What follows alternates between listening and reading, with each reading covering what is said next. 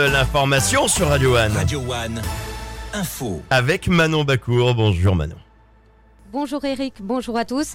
L'Hérault rétrogradé en vigilance jaune pour pluie, inondation, orage, vent et crue. Des pluies de forte intensité sont tombées cette nuit localement jusqu'à 100 mm accompagnées de rafales de vent de plus de 60 km h Attention, des perturbations attendues aujourd'hui dans les crèches et haltes garderies de Montpellier.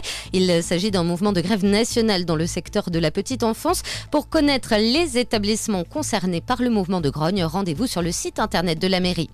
Le Conseil d'État estime qu'il revient au préfet d'apprécier au cas par cas si les manifestations pro-palestiniennes doivent être interdites ou non. Le comité Action Palestine avait déposé un recours après le courrier du ministre de l'Intérieur demandant au préfet d'interdire systématiquement ces rassemblements. Le Conseil d'État a rejeté le recours mais souligne qu'aucune interdiction ne peut se fonder sur le seul fait que la manifestation vise à soutenir la population palestinienne. Plusieurs rassemblements avaient été interdits dans l'Hérault ces derniers jours. hein.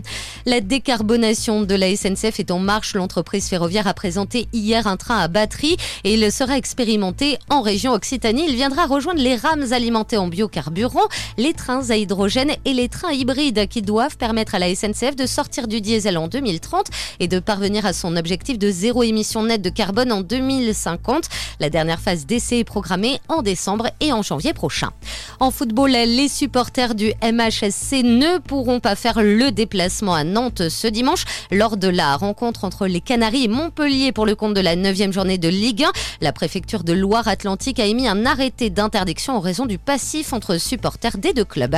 Et puis en hand, Montpellier s'est incliné hier soir à GOG 32-27 lors de la cinquième journée de Ligue des Champions. La prochaine rencontre européenne, ce sera mercredi prochain au FDI Stadium face au champion en titre Magdebourg. Notez par ailleurs que l'international égyptien Ahmed Echam sera indisponible jusqu'à la fin de la saison. Il s'est rompu le ligament croisé antérieur genou droit. Bonne journée sur Radio One. J'ai mal, j'ai mal rien que d'y penser. Euh, rupture du ligament. Oups. Merci beaucoup Manon. Bon courage en tout cas à Mehdi Cham. Fin de saison pour lui malheureusement.